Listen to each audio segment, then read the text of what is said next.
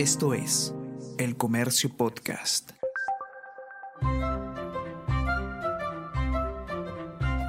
El Comercio Podcast presenta Mentiras Verdaderas con Renato Cisneros. Recomendamos ficciones de palpitante actualidad.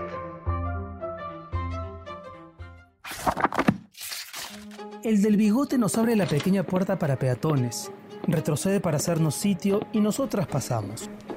Sé que mientras avanzamos, estos dos hombres, a los que aún no se les permite tocar a las mujeres, nos observan. Sin embargo, nos tocan con la mirada. Y yo muevo un poco las caderas y siento el balanceo de la falda amplia. Es como burlarse de alguien desde el otro lado de la valla, o provocar a un perro con un hueso poniéndoselo fuera del alcance.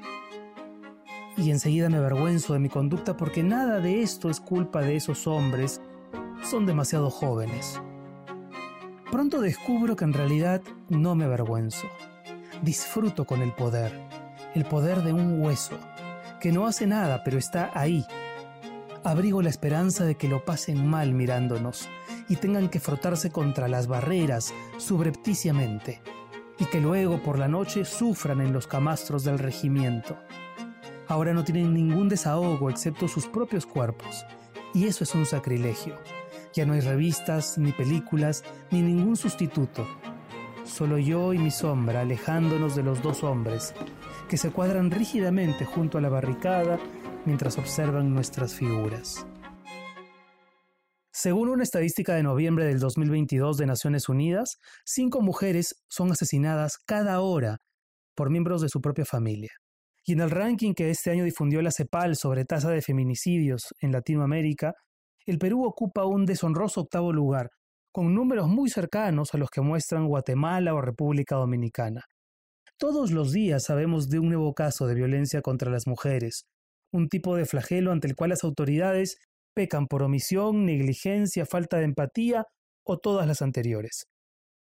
El fragmento que acaban de oír pertenece a El cuento de la criada, la famosa novela distópica de la canadiense Margaret Atwood, aparecida en 1985 y que supuso la consagración internacional de su autora. En 2017, Netflix lanzó la serie que tuvo una muy comentada repercusión. ¿Qué ocurre en el cuento de la criada? ¿Por qué, pese a haber sido escrita hace casi 40 años, la novela de Atwood nos sigue contando algo tristemente real sobre las relaciones humanas de la actualidad? La protagonista es Defred, una mujer que vive en la República de Gilead, donde tras un conflicto armado impera una dictadura de inspiración bíblica ideada a partir del Antiguo Testamento. En esa férrea sociedad puritana, las mujeres han perdido todos sus derechos, no pueden trabajar ni tener bienes. Su único rol es acatar lo que digan los hombres. Eso y, claro, traer hijos al mundo. De Fred escribe en primera persona, como en un diario, las cosas que suceden a su alrededor es una de las pocas, poquísimas mujeres fértiles que quedan y se ve obligada a convertirse en criada en la casa del comandante Fred Waterford y de su esposa Serena Hoy, que es estéril. Diffred debe concebir un hijo para este matrimonio. Si ella se rebelara o si no es capaz de concebir, será ejecutada o desterrada a unas colonias infestadas por la polución. Las criadas son las únicas que pueden parir en Gilead. De ellas depende el futuro de la especie. Son adoctrinadas, vigiladas y sancionadas por las tías, otra de las categorías en que están agrupadas las mujeres. Los hombres por su parte están divididos según su grado de poder en Comandantes, Ángeles, Guardianes y Ojos de Dios. Difred también relata cómo era el mundo antes de que se instalara ese imperio rígido, controlador y represivo, donde las mujeres no tienen ninguna oportunidad de ser ellas mismas, ya no digamos de sobresalir. Antes hubo una contaminación, un magnicidio, un golpe de Estado, etc. Es terrorífico comprobar que hoy, al igual que en el cuento de la criada, las fuerzas extremistas se confabulan para anular avances sociales que a las mujeres tanto les costó conseguir. Únete a nuestra comunidad de conocimiento con nuestros newsletters de autor. Podrás recibir material con enfoque especializado en política, economía, internacionales y más seleccionado por nuestros periodistas. Solo tienes que ingresar a elcomercio.pe slash newsletters y suscribirte. No seas el último en enterarte. Y como una sola recomendación sabe a muy poco, aquí te dejo tres títulos más. La soledad de la jaula. Algún amor que no mate, de Dulce Chacón. ¿Qué hacer cuando solo se desea morir? Prudencia deseaba morir. La vida era para ella una sucesión de días idénticos. Los consumía como si fueran pequeñas dosis de una muerte pequeña. Ella solo quería morir, morir de una sola vez. Esto dice la narradora de la novela de la española Dulce Chacón, cuyo personaje, Prudencia, está perdida, sin salida, arrollada por los celos, el desamor, la traición del marido. Le cuesta rebelarse no solo contra el marido, sino contra sus propios impulsos autodestructivos que la han conducido al pozo de un matrimonio auténticamente infeliz. El libro, publicado en 1996, lleva por epígrafe una frase de Oscar Wilde que habla por sí misma porque todos los hombres matan lo que aman, pero no todos mueren por ello. Ver más allá de lo evidente. Come Tierra de Dolores de Reyes. Come Tierra es una niña que tiene la facultad de ver dónde están los desaparecidos. Estas visiones solo son posibles si ella ingiere un puñado de la tierra cercana a los cuerpos ausentes.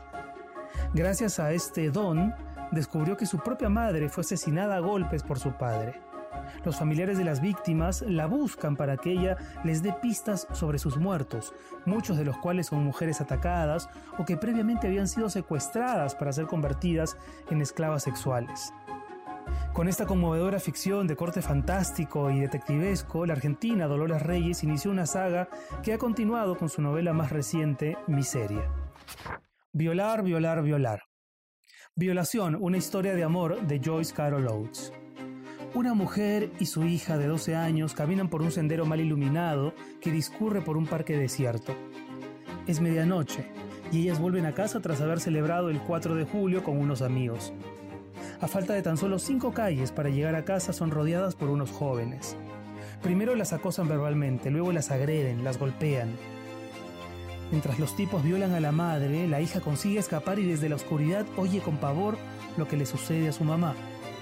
A partir de ese incidente traumático y de su denuncia mediática, vemos cómo la población va tomando posiciones.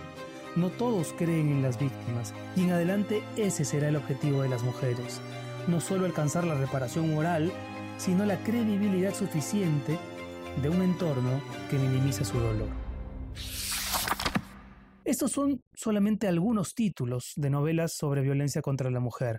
Hay muchísimos más, Pienso en Cicatrices de Juan José Saer, Los hombres que no amaban a las mujeres de Stieg Larsson, Los divinos de Laura Restrepo, Herencia de Clorinda Mato de Turner, Los hombres me explican cosas de Rebeca Solnit, etc.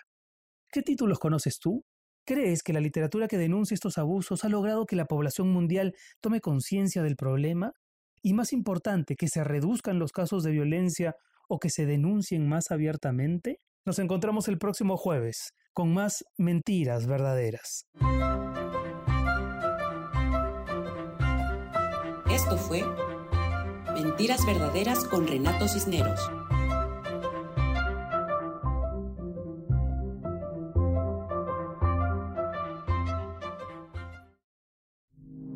Esto fue El Comercio Podcast.